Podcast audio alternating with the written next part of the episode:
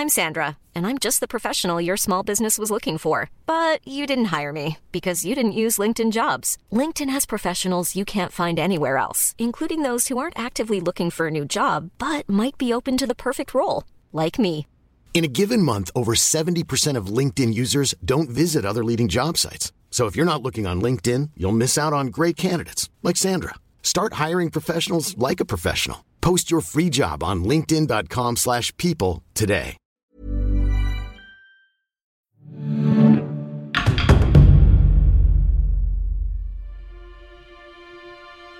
Doze de setembro de 1772. A praça Place de Préchamp, em Aix-en-Provence, no sul da França, estava lotada de gente. A multidão clamando para vislumbrar o famoso libertino aristocrata prestes a ser executado. Ele havia sido sentenciado à morte por atos de depravação sexual em Marseille apenas algumas semanas antes. Todos sabiam o seu nome, o escandaloso Marquês de Sade, de 32 anos. Tinha uma certa reputação e a fábrica de rumores estava fazendo hora extra. O que começou em uma sessão com quatro jovens prostitutas, duas delas intoxicadas com estimulantes, acabou se transformando numa orgia diabólica, com os estimulantes se tornando um veneno fatal. E a lei francesa não tolerava sodomitas e envenenadores. Mas o acusado havia fugido, e a figura queimando ali na praça de Aix não era nada além de um boneco.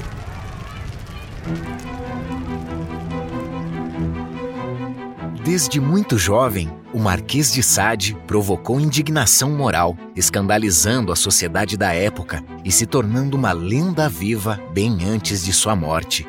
Ele é famoso até hoje, tendo inspirado a criação de uma palavra que entrou na linguagem popular em 1841: sadismo, ou o ato de tirar prazer do sofrimento de outro uma perversão que se diz ter sido inventada pelo próprio cruel Sade. Até o início do século XX, o Marquês era considerado a personificação do mal, mas sua honra foi restaurada em várias ocasiões.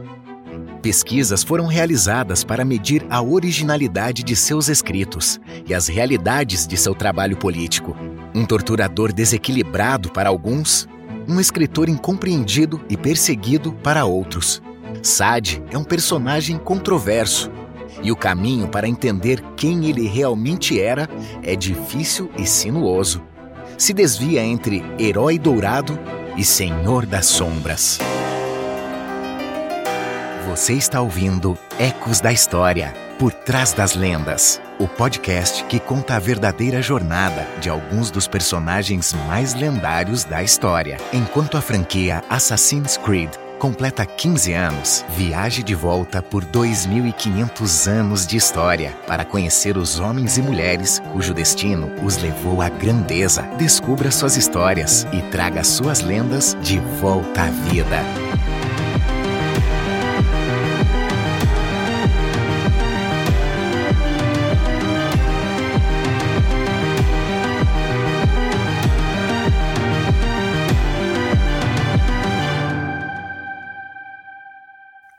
Episódio 4 Marquês de Sade Donatien Alphonse François, Marquês de Sade, era um nobre nascido em Paris em 1740. Educado de uma forma condizente com seu posto, ele se tornou capitão de cavalaria no exército e mostrou grande valor durante a Guerra dos Sete Anos. Em 1763, ele se curvou aos desejos de seu pai, casando-se com René Pelage de Montreuil, filha de um magistrado próximo ao rei.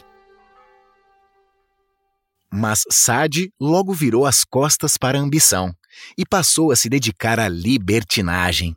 Ele era um ateu descarado e um defensor da infidelidade romântica, que embarcou em uma busca insaciável por prazeres terrenos, desrespeitando abertamente tabus e convenções. Não demorou muito para que ele se tornasse o assunto da cidade. Aos 23 anos, ele foi preso após as acusações de Jeanne Testard, uma jovem trabalhadora e prostituta ocasional. Segundo seu relato, o marquês a ameaçou com uma espada e a forçou a tomar o nome do senhor em vão, entre outros abusos. O acusado foi preso e encarcerado por deboche ultrajante e blasfemo. Ele foi liberto logo depois, graças à intervenção de seu pai, mas cinco anos depois ele estava de volta aos seus velhos hábitos. Em sua toca de solteirão, em Arcoil, Sade forçou uma mendiga, Rose Keller, a se despir antes de amarrá-la e chicoteá-la até que ele lhe tirasse sangue, rasgando suas costas com um canivete e cobrindo suas feridas com cera derretida. A vítima fugiu e denunciou seu agressor, e a história chegou às manchetes. O ataque havia ocorrido na Páscoa. Sacrilégio! O Marquês foi preso por um curto período, antes de receber o perdão real graças à sua sogra, Madame de Montreil. O que aconteceu em Marseille em 1772 teria então consequências legais muito maiores. Fugindo por quase cinco anos, o Marquês foi finalmente preso em 13 de fevereiro de 1777 e encarcerado em Vincennes, onde cumpriu pena por 13 anos. Desta vez desencadeada pela própria Madame de Montreil ela havia recebido uma carta de prego, selada pelo rei, para se livrar do genro que havia envergonhado sua família e filha. Quando ele fugiu de Marseille, Sade levou a irmã de sua esposa com ele, fazendo dela sua amante. De acordo com a lei francesa na época, isso era incesto, um crime que manchou ainda mais a reputação do infame marquês. O escândalo de Marsella foi o evento que cimentou o legado do Marquês de Sade como um príncipe das trevas. Os três casos, Jeanne Testard, Arcuil e Marcel, convergiram nos jornais e nas conversas da alta sociedade, com novos detalhes sórdidos inventados para dar uma ajuda extra no escândalo. Assim como um ogro de conto de fadas, Sade foi pintado como um envenenador e torturador, um aristocrata sedento de sangue que usou e abusou de seu privilégio para infligir sofrimento aos pobres, com zero repercussões. Este é um retrato um tanto excessivo, mas, inversamente, os apoiadores de Sade tendiam a minimizar a gravidade de suas ações. Apollinaire e os surrealistas, depois dele, tentaram transformar o Marquês em uma personificação brilhante de uma mente livre sem um mestre, a não ser os seus próprios desejos. Um mito dourado começou a tomar forma, estrelado por um Marquês que se tornou mártir, um artista incompreendido, alvo de repressão impiedosa. Pelos relatos de suas vítimas, no entanto, é difícil imaginar Sade como algo diferente de um torturador. Jeanne Testard, Rose Keller e as mulheres de Marseille foram claramente estupradas e atos sexuais e punições corporais dos quais não consentiram foram infligidos a elas sob ameaça. O que quer que seus admiradores possam dizer, Sade era um agressor sexual recorrente. Um outro aspecto dessa lenda sombria está mais próximo do fato do que da ficção, a impunidade da qual o Marquês desfrutou.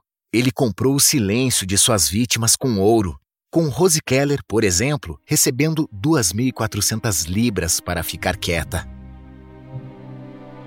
A influência política de seu pai e sogra significava que Sade era capaz de escapar do sistema de justiça repetidas vezes, tornando a ideia de que ele havia sido perseguido pelos tribunais por questões morais mesquinhas ou ateísmo pouco provável. A título de comparação, seu contemporâneo, François-Jean Lefebvre de la Barre, foi decapitado por blasfêmia, embora os crimes do Marquês fossem comparativamente muito mais graves. No entanto, Sade também não gozava de total impunidade. Sua primeira longa passagem na prisão foi o resultado de uma decisão real arbitrária. Uma lettre de cachette assinada por Luís XV e confirmada por Luís XVI a pedido de Madame de Montreuil, o colocou atrás das grades por 13 anos completos. O marquês foi privado de julgamento e de advogado, mas de qualquer forma ele sobreviveu à prisão. Mesmo trancado, sem passeios, vivendo entre os ratos, ele escreveu os livros que iriam torná-lo famoso.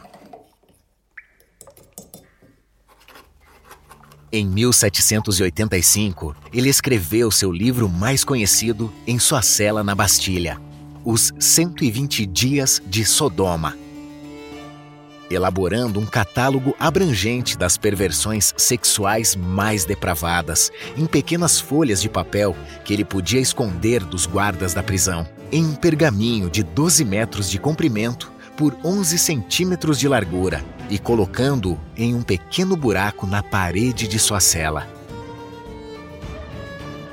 Na verdade, a Bastilha é onde o Marquês de Sade faz uma aparição no jogo Assassin's Creed Unity, o protagonista, Arno Victor Dorian, é encarcerado na famosa prisão de Paris no início de julho de 1789. No dia em que chega, ele conhece Sade sem perceber.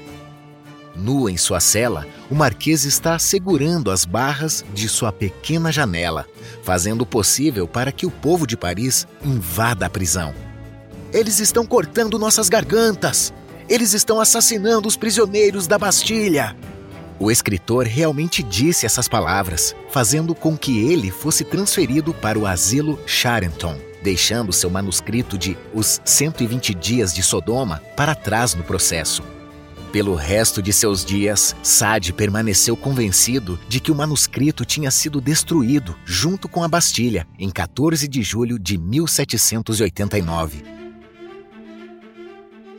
Na realidade, o pergaminho foi descoberto por um trabalhador que estava ajudando a demolir a fortaleza e que imediatamente decidiu vendê-lo. O manuscrito mudou de mãos várias vezes até ser publicado no século XX.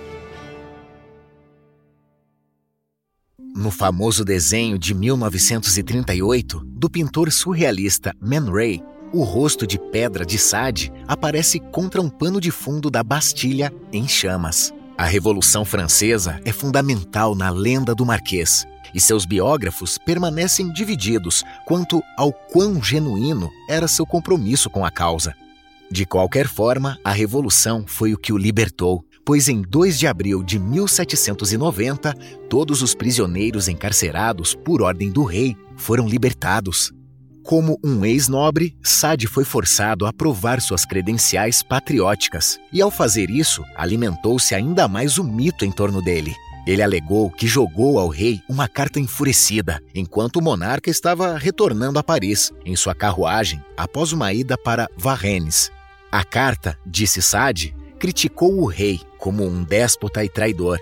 Isso teria sido impossível, Qualquer um que chegasse perto da carruagem de Luís XVI corria o risco de ir para a forca. É verdade que Sade escreveu uma carta criticando o rei, intitulada Um Cidadão Dirigindo-se ao Rei da França. Mas ela foi apenas rabiscada em algumas paredes de Paris e podia ser lida publicamente.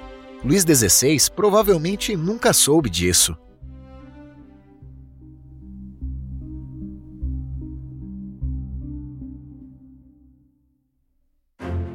O que deve ser dito, no entanto, é que durante o reinado de terror da França, Sade demonstrou inegável coragem em se opor publicamente à pena de morte, uma crença que era punida com decapitação na época.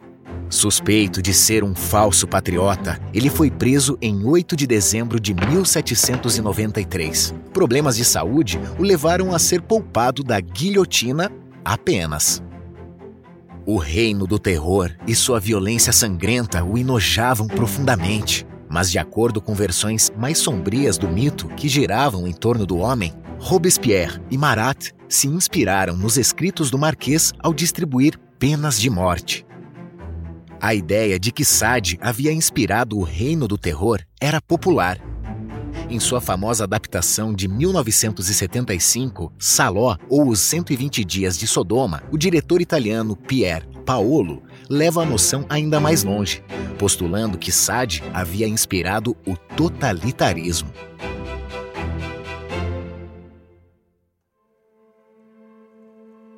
Sob o regime do consulado francês de Bonaparte e o Império de Napoleão, Sade foi preso uma última vez. Tendo feito uma pequena fortuna com seus escritos eróticos e pornográficos, o Marquês foi preso em 6 de março de 1801 e, sem julgamento, condenado a passar os últimos 12 anos de sua vida trancado. Seu crime? Ser o autor suspeito de Zoloé, um panfleto erótico anônimo publicado em 1800. Um violento ataque a Josephine de Beauharnais, esposa do primeiro cônsul Bonaparte. Na verdade, Sade foi condenado por todo o escopo de seu escandaloso trabalho e todos os seus escritos foram apreendidos. Considerado um maníaco, em 1804 foi transferido para o sanatório de Charenton, onde morreu dez anos depois. O Marquês passou mais de um terço de sua vida atrás das grades. Após sua morte, Sade foi para o inferno, literalmente. Nas bibliotecas francesas do século XIX, esse era o nome dado às seções de livros proibidos onde os escritos imorais eram mantidos. Enquanto seu trabalho continuava circulando na surdina, apenas em 1947 seu primeiro livro foi oficialmente publicado por Jean-Jacques Pauvert, provocando anos de processos judiciais como resultado. Mas, em 1958, os tribunais franceses reconheceram o Marquês de Sade como um escritor digno desse nome. E desde então, ele foi adicionado à prestigiosa coleção Pleiade, com alguns de seus trabalhos incluídos em livros didáticos do ensino médio. Em 2021, o Estado francês comprou o manuscrito de Os 120 Dias de Sodoma de um colecionador particular por mais de 4 milhões de euros. Para o Ministério da Cultura da França, o famoso pergaminho e, por extensão, o próprio Marquês de Sade são tesouros nacionais. Controverso? Talvez, mas tesouros da mesma forma.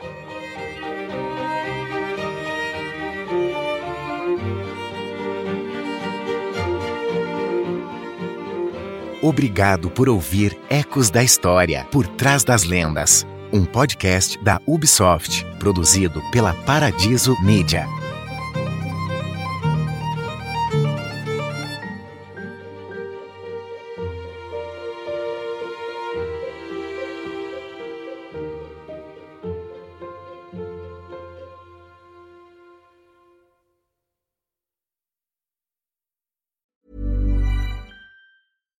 Hey, it's Paige DeSorbo from Giggly Squad. High quality fashion without the price tag. Say hello to Quince.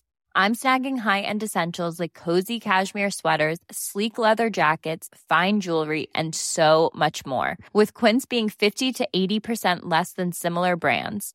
And they partner with factories that prioritize safe, ethical, and responsible manufacturing. I love that. Luxury quality within reach. Go to quince.com slash style to get free shipping and 365 day returns on your next order. Quince.com slash style.